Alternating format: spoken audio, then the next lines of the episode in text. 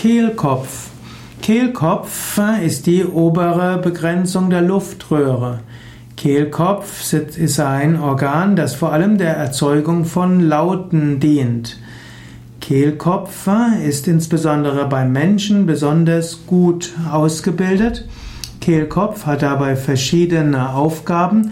Er dient dazu, das Eindringen von Luft, Nahrung und Flüssigkeit in die Luftröhre zu verhindern.